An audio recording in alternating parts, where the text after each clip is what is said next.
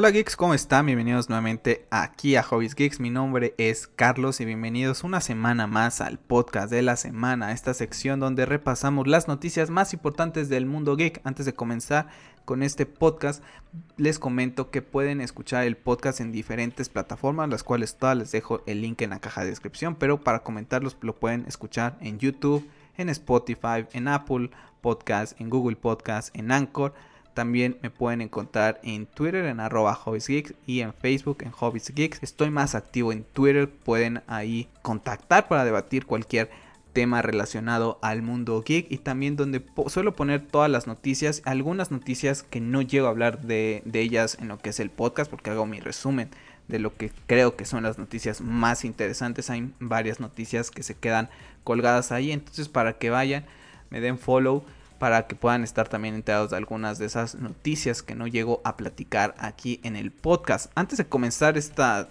script que ya tenía, ¿no? Con este resumen de estas noticias más importantes de esta semana, pues la verdad es que hoy viernes que estoy grabando, 15 de enero, se han dado a conocer varias noticias muy interesantes, así que vamos a, a platicar de ellas primero y después ya entramos de lleno con el resto. Primero que nada, pues hace unas horas se confirmó que Godzilla vs. Kong llegará el 26 de marzo de este año. Llegará a HBO Max y también llegará a los cines. Por fin se puso de acuerdo la gente de Warner Brothers con Legendary. Ya tenían esos problemitas de que, oye, no me avisaste que ibas a realizar este movimiento, de que ibas a hacer el estreno simultáneo.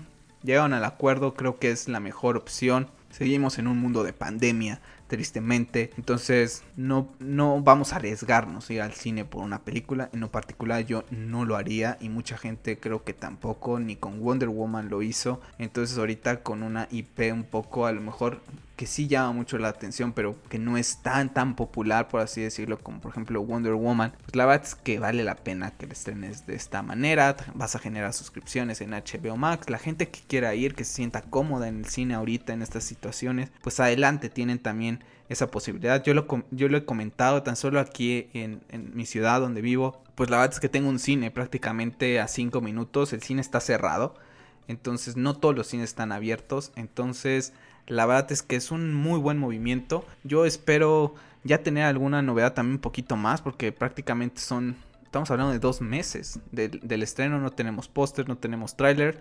Vamos a ver cómo, cuándo comienza todo el tema de esta campaña y también considerando la fecha que es 26 de marzo, es el quinto aniversario de Batman v Superman, mi película favorita de todos los tiempos y una fecha que yo tenía pensado que era para la Zack Snyder Justice League, que sabemos que se estrenará en marzo, así lo ha declarado Zack Snyder. Vamos a ver cuándo comienza también toda esta campaña de la Justice League. Yo creo que posiblemente esta semana que viene o pasando lo que será la próxima semana, ya que la próxima semana tendrá un tema importante ahí relacionado a la gente de Estados Unidos con temas políticos. Posiblemente después de eso comiencen lo que sea la campaña de lo que es la Zack Snyder Justice League o si sufre algún cambio de fecha vamos a platicar un poquito más adelante acerca de una persona que está involucrada en esta película que a lo mejor puede derivar ese cambio de fecha y por eso Godzilla vs. Kong llega el 26 de marzo. También hace unas horas James Gunn comentó que bueno ya ha comenzado el rodaje de la serie de Peacemaker en donde tendrá como protagonista John Cena, un personaje que veremos por primera vez en este universo y live action de lo que es DC en la próxima película de Suicide Squad. La verdad es que es una serie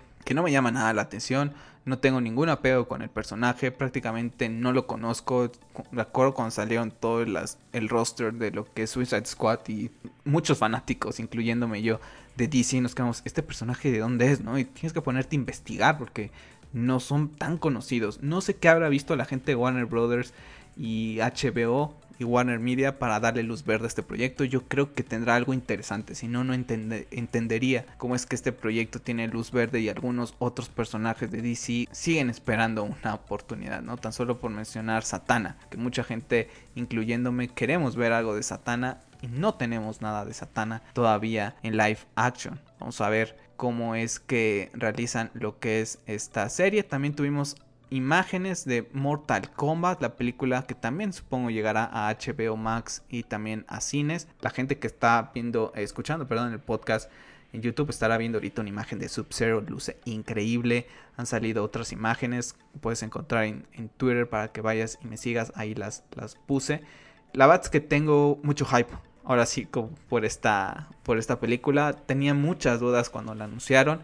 Es una de los videojuegos que me gusta muchísimo. He disfrutado muchísimo los últimos dos. Está realizado por la gente que hace Injustice, que es mi juego favorito de peleas Injustice, sí, porque también tiene esa parte, ¿no? Que tiene personajes de DC Comics. Pero si no existiera Injustice, Mortal Kombat sería mi franquicia de juegos de lucha favoritos. Me encanta, simplemente me encanta. Creo que basta con ver todos los streamings que tuvimos el año pasado acerca de Mortal Kombat en el canal de YouTube. Entonces, pues muy contento con Mortal Kombat. Espero ver ya también algún tráiler pronto, ¿no? Porque se anuncian muchas cosas y no tenemos más, más información. Y también hace unas orillas, pues Tom Taylor ¿no? nos tenía un anuncio, nos venía ahí diciendo en Twitter que iba a tener un anuncio el día viernes, un, un, anuncio el día viernes. Bueno, pues por fin nos ha anunciado que junto con Andy Kubert preparan una miniserie en donde estarán escribiendo a Batman titulada Batman The Dark Knight, en donde veremos a nuestro personaje ir a la ciudad y una de mis ciudades favoritas y que he tenido oportunidad de estar ahí hace algunos años, que es Londres. Va a investigar un crimen aéreo en esta ciudad. Nuevamente, para la gente que está en YouTube, está viendo una imagen de lo que es el arte. Luce increíble. Increíble, me recuerda mucho esa combinación de Batman by Gaslight y el escudo ahí con algo de Frank Miller. Increíble, increíble, me gusta muchísimo el diseño. También me recuerda mucho al Batman ahí. Parece que trae como si fuera un abrigo en vez de, en vez de capa. Increíble. La verdad muchas ganas. No sé cuándo llegará a mi país, pero ya veré si lo leo digital o no. Son seis números. Si no, llegará a mi país hasta el próximo año en un, en un Definite Edition. Que sin duda valdrá muchísimo la pena. Con muchas ganas. La verdad es que Tom Taylor hace las cosas bastante bien. Entonces, vamos a ver. Interesante ver a, a Batman, ¿no? Salir de Ciudad Gótica, ¿no? También vaya a investigar cosillas a lo que es el mundo, se me hace bastante interesante. Y bueno, ahora sí vamos a comenzar con las noticias que tenía ya aquí en resumen porque han pasado varias cosas muy interesantes esta semana. Primero vamos a comenzar con Marvel Studios, como ya les comentaba, pues se estrenó ya Wanda a Vision y bueno, pues Kevin Feige estuvo ahí en, en varias eh, lugares, ¿no? Hablando de todo esto, de nuevo este inicio de, lo que es el universo de Marvel. Entonces, bueno, primero que nada, me gustaría aplaudirle, pero no lo voy a hacer porque se va a escuchar un poco raro con, el audio. Pero aplaudir una cosa que me hizo contento esta semana en, cuanto al tema de Marvel es que Deadpool tendrá una clasificación R, formará parte del MCU y Ryan Reynolds está supervisando el guion. Bravo, Kevin bravo, estaba esperando, en verdad lo, lo, había platicado hace tiempo acerca de que era un desperdicio tener a Deadpool ahí esperando en la línea de espera, cuando tienes ahí a Ryan Reynolds que es apasionado a este personaje que hizo dos buenas entregas, la primera mucho mejor que lo que fue la segunda y que aún así también cuando tomó propiedad Disney de lo que fue Fox, pues también nos quedamos con, con eso de ¿y ahora para cuándo? ¿no? Y Sabemos que Kevin Feige ahora estará trabajando esa mente para ver cómo lo ingresan. Sabemos que viene todo el tema del multiverso. Vamos a ver cómo es que lo meten, pero que forme parte del MCU. Eso quiere decir que lo podemos ver interactuar con todos los personajes disponibles de, Marvel, con el que más queremos verle interactuar. Seguramente va a ser con Spider-Man, con Wolverine. Son con los dos con los, a los que a mí me, me gustaría ver alguna interacción de Deadpool. Entonces, muy contento por, por esta parte. También que, tenga la clasificación R. Creo que es un personaje que se merece esta clasificación. Yo sé que habrá mucha gente y muchos niños que sean fanáticos de este universo de Marvel, del cine, y que digan, oye, mamá, papá, no puedo ver esta película porque es clasificación R. Pero también creo que la gente ya adulta necesitamos también un tono diferente de Marvel. Yo sé que es un éxito, no lo voy a criticar en ese aspecto, pero que todas las películas tengan el mismo tono llega a cansar ya después de muchos años.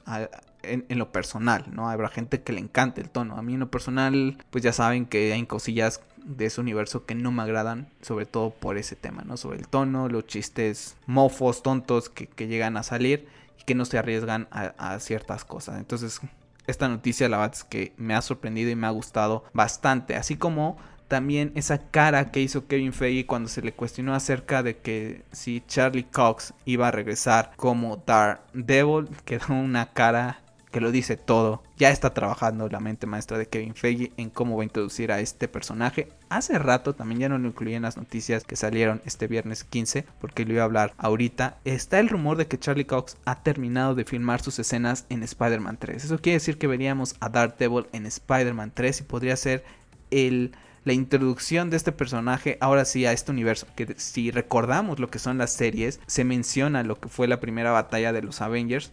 Entonces, vamos a ver cómo es que manejan esta serie. Yo creo, lo, comentaba vía Twitter, hubiera sido una tontería, por no decir una palabrota, que Kevin Feige no aprovechara a Charlie Cox, sobre todo para que regresara como Daredevil. Para mí ahorita es el estándar de lo que es una serie de superhéroes, sigue siendo Daredevil. Las primeras tres, la primera y la tercera sobre todo son excelentes. La dos no tanto, pero aún así es muy buena. La verdad es que ahorita yo estoy con, preguntando a la gente, oye, ¿qué me recomiendas ver? No tengo nada de Netflix. Yo creo que la os voy a volver a ver. Ya tiene muchos años que vi, por ejemplo, la primera temporada. Fue en 2015, ya hace ya seis años. Entonces yo creo que voy a ver nuevamente esta serie para, para tenerla un poquito más fresca porque la recuerdo que es magnífica. Para mí es un estándar increíble. Si bien las otras series, Jessica Jones, Luke Cage, no son tan guau, pero también creo que estuvieron bien en ciertas cosillas y el tono, sobre todo el tono a mí me encantó de todas estas series de Marvel con Netflix. Entonces poder ver algo de esto en el MCU, darle esa variedad, ese tono. La verdad es que, por ejemplo, si ahorita me dices, oye, mañana se estrena Daredevil 4, la temporada 4 en Disney Plus, te juro que ahí sí voy y me suscribo. Por Wanda Ambition, no.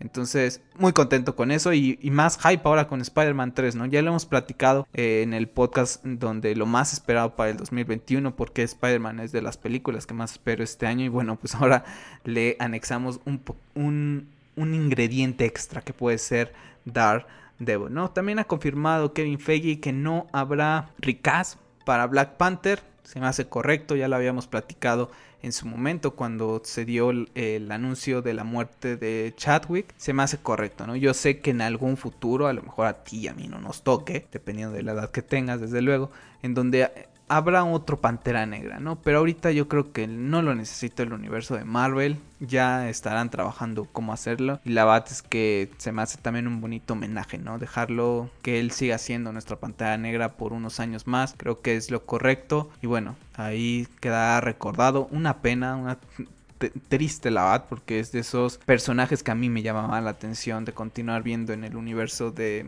de Marvel, ¿no? Es te quedas con esa pregunta muy bien, como se llama esa serie de Marvel, What If, ¿no? Lo mismo que nos pasó con Hitler que se fue antes de tiempo y que nos estoy seguro que el, cierre de la trilogía de Nolan hubiera sido totalmente diferente con Hitler como el Joker. Y bueno, pues que se nos van se nos van antes, desafortunadamente. Entonces, bueno, pues ahí tenemos esa confirmación por parte de Kevin Feige. Y también ha comentado que no todas las series que llegarán a Disney Plus van a tener dos temporadas. Ya sabemos, la semana pasada hablamos acerca de que Loki ya está prácticamente confirmada lo que es esa segunda entrega.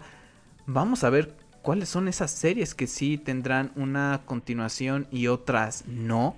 La verdad es que se me hace interesante, ¿no? En qué basa Kevin Feige esa decisión ahorita decir, oye, pues por ejemplo, ¿no? Que digan, WandaVision nada más queda con una y Loki ya tiene dos, ¿no? ¿Qué tal si, no sé cómo midan los parámetros de, de, vistas, pero qué tal si WandaVision genera más? Por alguna razón, no lo va a hacer, ¿no? Pero supongamos que genera más que Loki, ¿no? Y que digan, no, pues es que esta tiene ya otra segunda temporada y la otra no. Yo sé que tendrán ahí los planes, ya sabemos que viene manejando y ha hecho un universo magnífico con sus errores también y virtudes pero lo, viene manejando muy bien. Y también, bueno, pues que también tienen personajes muy interesantes, ¿no? A lo mejor es que WandaVision tiene una, por ejemplo, porque, oye, pues tenemos que hacer espacio para todos los hombres X. Tan solo ahorita, por ejemplo, de los hombres X, Puedes hacer una serie de Cíclope, puedes hacer una serie de Magneto, puedes hacer una serie de Wolverine, puedes hacer una serie de Bestia. Tiene personajes increíbles. Lo, lo comentaba con una persona de Marvel esta semana acerca del estreno de WandaVision. Le decía, es que yo no tengo tanto hype por esta serie, porque yo crecí viendo a los hombres X y a Spider-Man, por ejemplo. Ahí fueron mi primer contacto con Marvel, esas series de los 90. Lo mismo lo he platicado de Batman con la serie animada, fueron mis primeros contactos. Estos son mis personajes con los que crecí, a los que quiero, a los que leo, a los que, me, a los que quiero ver, ¿no? Entonces, tan solo ahorita ya te di varios, algunos personajes de, de lo que es X-Men que puedes hacer una serie individual y ya no estamos hablando en conjunto. Entonces, interesante todo lo que se viene ahí de todos los personajes que pueden llegar, el tema del Spider-Verse también muy interesante, va agarrando nueva forma, va agarrando velocidad nuevamente lo que es Marvel. Lo que sí también ahorita no me genera nada de hype es Black Widow. Esta semana salió el rumor nuevamente de que puede llegar a Disney Plus y a los cines simultáneamente. Muy al estilo de lo que pasó con Wonder Woman. Lo que me genera un poquito de controversia aquí es que la gente no esté criticando. Cuando Warner Brothers salió y HBO Max con este plan de tener que sacar las películas tanto en cine como en, la plataforma, pues mucha gente y, y, directores dijeron no, están matando a la industria, esto no se puede permitir, pero cuando se trata de Disney no pasa eso no quiero extenderme más, pero la verdad es que llega a molestar un poco ese, ese tema, ¿no? Que con una empresa sí lo hagas y con otra no. Yo estoy de acuerdo, Warner Brothers, vamos a entrar de lleno, también es una compañía no quiero meterme con más palabras antisonantes, pero la verdad es que muy desilusionado con Warner Brothers. El pasado 13 de enero, Ray Fisher sacó un comunicado en donde nos decía que ha recibido la confirmación por parte de Warner Brothers que han decidido removerlo de su papel de Cyborg en la película de Flash. Se viene rumoreando que hay varios scripts de esa película en donde se incluía Cyborg, otros donde no. Y bueno, han decidido quitarlo. Prácticamente una pena porque sabemos que por Zack Snyder, que es un personaje importante, es el corazón, lo ha dicho, es el corazón de lo que es su película. Quizá por esto sufrió ese cambio que no hemos tenido, ese anuncio de cuándo llegará a estrenarse la Zack Snyder Justice League y si Godzilla vs. Kong lleguen a cambiarla por todo este tema tan turbio que está pasando con Ray Fisher, Walter Hamada, Jeff Jones. Para los que no sepan, bueno, Ray Fisher acusó a lo que es Josh Whedon, Jeff Jones, Berg de conductas que no son acordes a ninguna persona en temas de discriminación. Gal Gadot, ya lo platicamos, ha confirmado también esos temas que tuvo con Josh, con Josh Whedon. Y bueno, aquí cuál es el tema que Walter Hamada ha tratado de proteger a Jeff Jones. Entonces, hay muchas cosas que me desilusionan bastante y no nada más de aquí de Warner, sino también de Warner Media, AT&T, porque están dejando que esto pase. Hace unas horas también Ray Fisher sacó una conversación en Twitter donde está hablando con gente de Warner Media, con ese investigador en diciembre 11. Entonces, vamos a ver si esto, qué repercusiones tiene, ¿no? Ray Fisher ha comentado en un streaming que se siente tranquilo, que si Zack Snyder le llama para que regrese como Cyborg, pues, pues él encantado, pero ahorita pues ha dejado de ser Cyborg por unas conductas corruptas por la gente de Warner Media de Warner Brothers y está ahí Hamada, Jeff Jones. Jeff Jones es un excelente escritor, siempre lo voy a admirar, tiene cómics impresionantes, pero mientras más leo acerca de él, de su papel que ha tenido en todo el tema de DC Comics en el cine y de su comportamiento que ha tenido con diferentes compañeros dentro de lo que es DC Comics, es lamentable. La verdad es que no es una persona que debe de estar ahí. La verdad es que yo espero que Walter Hamada y Jeff Jones se vayan pronto. Y no porque se trate ahorita de Ray Fisher y que vaya a salir en la película de Zack Snyder, es porque no puedes tener a personas que discriminan y que hacen todo lo que hemos estado leyendo a los actores, ¿no? Y no nada más pasó con Ray Fisher, ha pasado con otros actores. Entonces no es correcto que tengamos eso. Warner Brothers el año pasado con todo el tema de, de Live Lips Matter publicaban cosas acerca de no discriminación, etcétera, y ahora están haciendo cosas que van pues con todo lo contrario, ¿no? Esa doble moralidad de hoy voy a tuitear esto porque es me uno a la causa, pero la realidad es otra. Hay otra investigación que va a tener Warner Media también en otro apartado por temas ahí raciales de discriminación. Entonces, bastante pues bastante triste, ¿no? Que mis personajes tan queridos de DC se encuentren involucrados en este tema y vamos a ver qué es lo que pasa con esta película también de The Flash comenzaba según rodaje en abril. La verdad es que no creo que comience rodaje. Vamos a ver qué es lo que pasa con, con Ben Affleck también. Que, cómo se siente al respecto acerca de esto. El mismo R. Miller, que es muy amigo de Ray Fisher. Si dice no, no estoy de acuerdo, no la quiero hacer. Ya sabemos que ha tenido un montón de atrasos esta película. A ver si no llega a suceder algo también por este tema. Y ya estaremos platicando qué es lo que pasa con esto. Porque en el CES que se está llevando a cabo, pues Ann Sarnoff había comentado, ¿no? que estaban que están construyendo un plan para todo el universo de DC, donde está todo centralizado, pero que todas las películas se van a ejecutar de manera individualmente. Es algo que ya platicamos hace tiempo, lo platiqué también yo creo en ese episodio especial con los chicos del podcast de cuarta del DC Fandom, en donde les, les, comentaba, si no mal recuerdo, acerca de que pues DC podría hacer las películas como hace en los cómics, ¿no? Por ejemplo, yo leo mucho a Batman y Justice League, es lo que más leo de DC Comics. Y sí, también leo de vez en cuando a Superman, Aquaman, sus números individuales. Pero por lo general es el universo Batman lo que más leo. Entonces, por ejemplo, si tú estás leyendo a Batman en los números mensuales, por ejemplo, aquí en mi país, tú sabes que en ese universo vive Superman, que existe Wonder Woman, que existe Aquaman, que existe Flash, pero no hay ninguna mención, ¿no? No hay ninguna mención. Oye, en Metrópolis está pasando una catástrofe entre Superman y Lobo. No, no pasa nada de eso. Llegas a la Justice League y sí puede haber alguna referencia, alguna algún acontecimiento, pero no se está mencionando algo que haya pasado exclusivamente en un cómic de Flash o exclusivamente en un cómic de Batman. Algo que, no, que sucede, por ejemplo, con Marvel Studios, ¿no? En todas las películas tenemos algo que nos guía a la próxima película o que nos hace referencia a algo que ya pasó algo que no es necesario que tengan que hacer y que también da un poco de esa libertad creativa a los fans, perdón, a los directores para que no estén atados algo. Lo vimos ahorita, por ejemplo, con Wonder Woman. ya se tomaron libertades muy creativas de, saltarse cosas que rompen en teoría, y lo, pongo entre comillas, ese canon, ¿no? Vimos a una Wonder Woman que dice estuve apartada de la humanidad por más de 100 años. Pues bueno, si BBS se lleva a cabo en 2016, como se estrenó la película, y tenemos la película 1984, pues ya sabemos que esos 100 años no existen estuvo activa tratando de ayudar a la humanidad. Entonces se rompen ahí ciertas cosillas y espero que la gente de que después de todo este tema con Walter Hamada, con Jeff Jones, con Ray, se llegue a un acuerdo y que vayan por un camino si no igual que Marvel, porque no lo tienen que hacer igual que Marvel, pero que ya establezcan bien qué es lo que van a hacer, porque la verdad es que es triste ver cómo se tratan a estos personajes que son más que personajes para muchos de nosotros, entonces la verdad es que genera un poco de pues de tristeza ver todas estas cosas. Y bueno, vamos a hablar hablando ahorita de, de Batman, pues Ben Affleck ha comentado que si hay un, una persona en la que confiaría 100% que le dice, oye, esto es lo que quiere la audiencia, es Kevin Feige.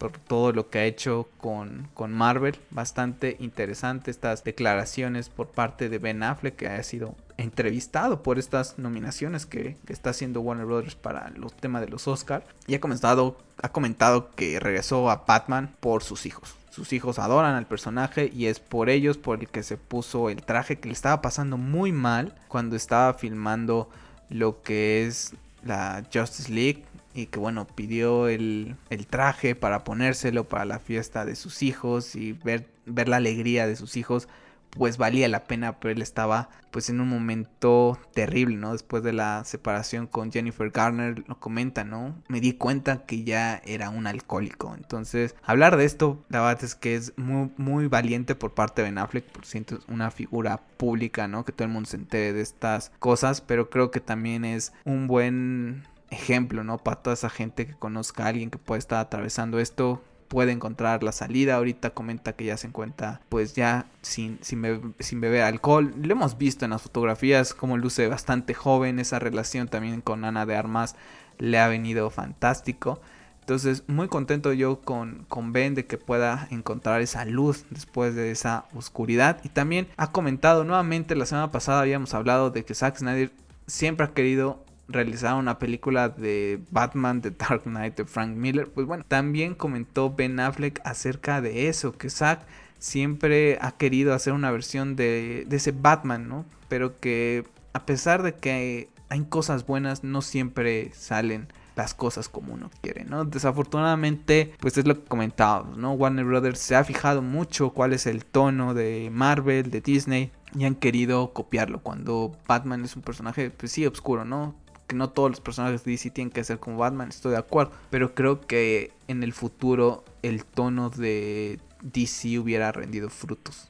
Hubieran podido coexistir muy bien y no estarse dejando llevar porque si la crítica, porque si no, ahorita tenemos a Wonder Woman, por ejemplo, una película más oscura la primera con un mejor rating, la gente hablaba mucho más de ella que ahora con esta película eh, de 1984. Lo comentaba hace rato en Twitter antes de entrar a grabar el podcast. No ha pasado ni un mes y yo ya no veo a gente hablando de Wonder Woman, pero sigo viendo gente que habla de Batman v Superman que va a cumplir eh, ya 5 años, que siguen hablando de Man of Steel y de la Zack Snyder Justice League seguramente hablarán también por muchos años. Entonces, pues no sé, una pena que no veamos eso. O a ver si se animan en algún momento. Alguna adaptación ahí pequeñita para HBO Max del Batman de Ben Affleck. Dirigida por Zack Snyder. Estaría, estaría bastante cool. Y bueno, pues enhorabuena por, por Ben que ha podido salir adelante acerca de ese alcoholismo en el que se encontraba y con muchas ganas de poderlo ver ya en la Zack Snyder Justice League. A día de hoy sigue siendo mi Batman favorito en live action, entonces contento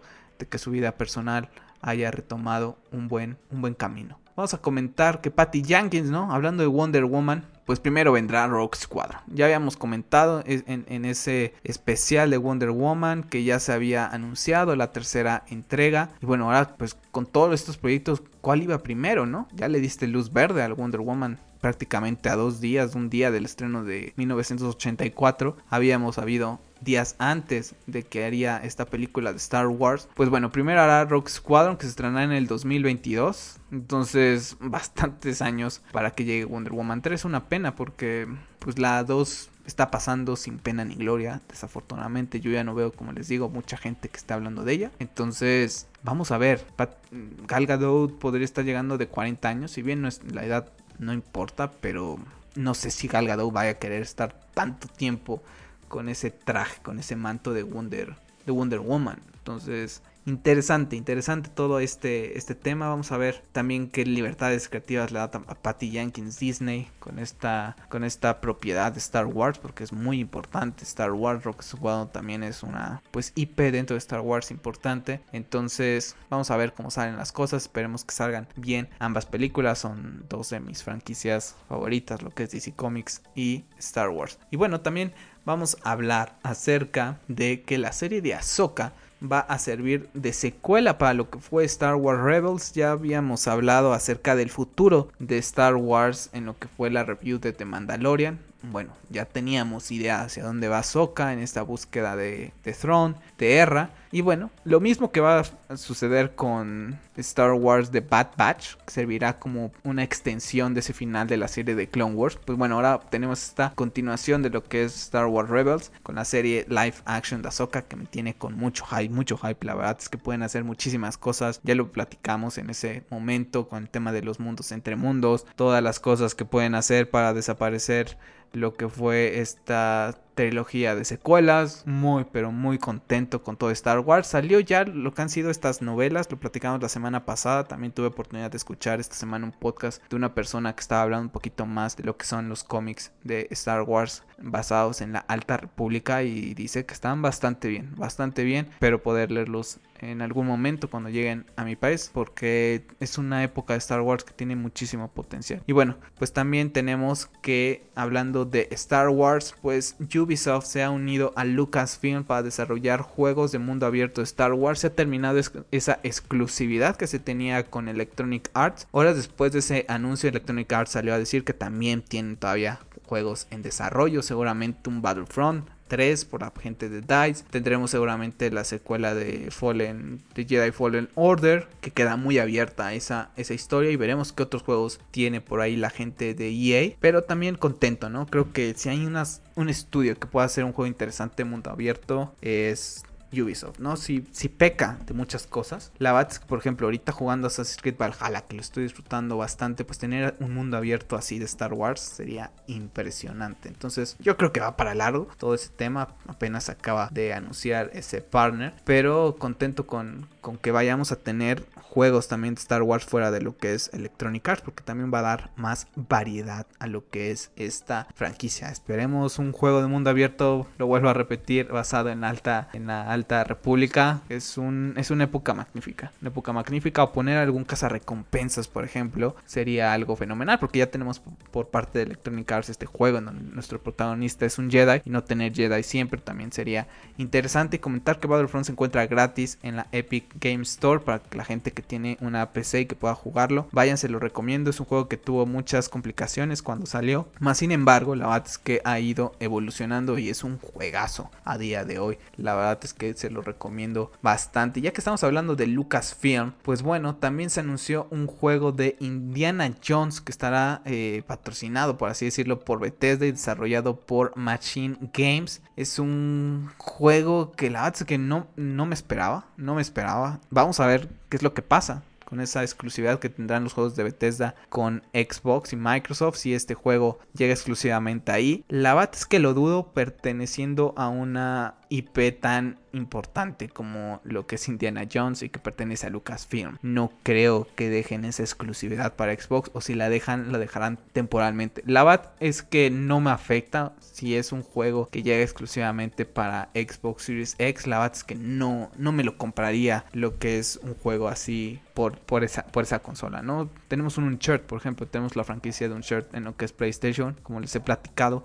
Ahorita actualmente pues cuento con las tres consolas, PlayStation 4, Nintendo Switch, Xbox One. La verdad es que estoy muy contento con los exclusivos de Sony, es la consola que más juego, entonces no creo que por un juego de Indiana Jones me haga irme a comprar una Series X, sinceramente, y más teniendo otras alternativas, ¿no? Tenemos los juegos de, de Tomb Raider, tendremos juegos de Uncharted seguramente más, que son muy similares a lo que es Indiana Jones, ¿no? Yo creo que al final de cuentas ellos toman esa idea, ¿no? Nacen de lo que es Indiana Jones, estas dos franquicias. Entonces la verdad es que bueno, vamos a ver cómo es que lo manejan, pero ahí está, tendremos un jueguillo ahí de Indiana Jones y bueno, Lucasfilms Games interesante ahora este concepto que utilizará todos estos juegos de todas las propiedades de Lucasfilms. Creo que hay mucho potencial. Me gustaría ver un juego de Lucasfilms eh, que realicen de carreras nuevamente de, de los pods. Había uno hace muchos años ahí en PlayStation 2. Creo que ahorita Hubo un remaster ahí para Nintendo Switch, pero creo que estaría bien ahorita alguno con unas grafiquillas de nueva generación que podrían hacer muchísimas cosas, meter nuevos personajes, ¿no? Por ejemplo, el pot de Baby Yoda, que sea la cápsula en donde lo tiene el Mandaloriano y vayas ahí compitiendo. Creo que hay muchas cosas por hacer ahí. Y hablando de lo que es PlayStation, pues Jim Ryan con todo el tema del CES ha comentado que la serie de The Last of Us, de la cual ya hablamos también que tiene nuevo ahí director y la película de Uncharted son solo el principio para expandir todas las marcas exclusivas de Sony en lo que son otros formatos que sean eh, los videojuegos, ¿no? Ya sean series, películas. Muy contento con eso. Está el rumor de por ahí de que puede llegar lo que son las la película o serie de God of War. La verdad es que no es algo que diga, uy, ya lo quiero, pero será interesante, ¿no? Ver cómo pueden expandir todos estos universos y espero que lo hagan bien, ¿no? Por ejemplo, con la serie de The Last of Us todavía tengo un poco más de fe porque está realizada por la gente que hizo Chernobyl, HBO y sé que hay calidad ahí. La película de un Cher realizada por Sony, protagonista Tom Holland, que no me termina, que sí, sí me gusta como Spider-Man, pero tampoco es que diga, wow, es mi Spider-Man favorito. No lo es, pero espero que, que, le vaya bien, la verdad, porque es una de las franquicias que me encanta. Recuerdo cuando compré, cuando jugué por primera vez un Cher 2, uno de los juegos que más he disfrutado, el 3, el 4, la verdad es que la gente de Naughty Dog hace juegos impresionantes y que no vayan a manchar la imagen del juego estas películas, ¿no? Y vamos a hablar tema de Nintendo porque se anunció esta semana que Super Mario 3D World más Browser Fury llegará el 12 de febrero. La verdad es que pues bueno, más juegos ahí para Nintendo Switch de Mario. La verdad es que yo tengo mi Nintendo Switch muy abandonada. Entonces cuando vi esta noticia dije, bueno, pues algo nuevo eh, ahí para jugar la Nintendo Switch no está de más. La verdad es que me, llama la atención poder seguir jugando más a la Nintendo Switch. Creo que es una plataforma impresionante. Entonces, poder jugar Super Mario 3D World y con esto de Browser Fury, pues bueno, será interesante. Y bueno, es una IP que creo que a todo el mundo le, le encanta, ¿no? Que es Mario uno de los juegos que comenté que sería un, si no mal recuerdo, lo puse en segunda posición, fue Harry Potter Legacy. Uno de los juegos más esperados para mí este año. Bueno, pues esta semana nos hemos enterado que llegará hasta el 2022. Me genera dudas porque no he comentado nada acerca de qué plataformas llegará. Sabíamos que era un juego intergeneracional. Llegaría a Play 4 y Play 5. De hecho, yo lo tenía pensado comprar para Play 4 la es que un juego intergeneracional, pues, si lo puedo jugar en Play 4 y no, me ahorro unos meses comprar la, PlayStation 5, que la tengo pensada comprar hasta God of War, pues lo iba a jugar en Play 4. Ahora con este cambio de fecha hasta el 2022, pues yo ya lo haría exclusivo de PlayStation 5. No creo que lo hagan, sinceramente, porque todavía la transición y de, consolas y más con todo lo que está pasando a nivel mundial es difícil a pesar de que se han vendido un montón de PlayStation 5 y también de Xbox Series X pues la verdad es habemos mucha gente todavía con las consolas de vieja generación ya decidiré yo en su momento para qué consola lo compraré. Si ya salió God of War para esa fecha, pues yo creo que miré ya para PlayStation 5. Si no ha salido God of War porque se llega a trazar, que hay un rumor que dicen que, que, van a caer un montón de juegos dentro de poco que van a decir este se va hasta 2022 también. Entonces posiblemente está ahí God of War entre ellos. Vamos a ver, ya les iré platicando ¿no? acerca ahí de, de mi compra de PlayStation 5 que les había comentado. Es un objetivo de este 2021 para mí comprar también mi pantalla 4K en ese tema del mundo del videojuego. Y bueno, para cerrar este podcast de esta semana, pues platicarles que el 21 de enero llegará, habrá un showcase donde veremos un poquito más de Resident Evil 8 Village. También habrá algunas novedades con temas de juegos de Capcom. Entonces, bueno, para que estén al pendiente, ya la próxima semana estaremos hablando de ello. Se llevará a cabo justamente el jueves. Entonces queda perfecto porque el viernes se graba el siguiente episodio del podcast. Entonces vamos a ver qué, sorpresas nos tienen. Vamos a ver si se confirma fecha de lanzamiento, si se mantiene para 2021, si se va para 2022. Como les digo, hay un rumor de que varios juegos llegarán a lo que es 2022 por todo el tema que estamos viviendo. Entonces vamos, vamos a, esperar qué, es lo, qué es lo que pasa con todos estos anuncios. La verdad es que hay que todavía vienen para PlayStation 5, para Xbox Series X. Y la verdad que, como les decía ahorita, si todavía no tienen las consolas, no corran por ellas. La verdad que no, no vale la pena que hagan ahorita una inversión con, los juegos que han salido. Bueno, desde mi punto de vista, la verdad es que los puedes jugar muy bien. Yo jugué, por ejemplo, Miles en lo que es Play 4. Tienen el streaming en el canal. La verdad que no estuvo nada mal, se ve fantástico. Entonces, Assassin's Creed Valhalla, por ejemplo, que es intergeneracional, también luce bastante bien en PlayStation 4. Entonces, no corran, no corran para, para ahorita una nueva generación. Yo creo que hasta que llegue uno, un juego que en verdad digan, uy, este sí, por este, es cuando hagan su inversión. En mi caso, por ejemplo, es, es God of War, ¿no? Entonces, bueno, vamos a dejar aquí el podcast de esta semana. Déjenme en los comentarios qué es lo que les ha parecido todas estas noticias de esta semana, qué es lo que opinan de todo lo que hemos platicado de Marvel, todo el tema de Ray Fisher, si ya vieron WandaVision, si no, no les interesa, igual que a mí. Y bueno, no se les olvide suscribirse al canal de YouTube, seguirme en Twitter en arroba Geeks y bueno, seguir el podcast en lo que es las plataformas que les dejo en la caja de descripción, pero recuerdo que estamos en las principales plataformas como es Google Podcast, Apple Podcast, Spotify, Anchor y bueno, ahí me pueden encontrar y también, como les digo, síganme en Twitter para poder debatir de este maravilloso mundo que, que tenemos en este universo geek y este año bastante interesante que a pesar de pandemia tendremos varias cosillas que nos ilusionan. Así que bueno, yo me despido chicos, soy Carlos y recuerden, sigan siendo geeks.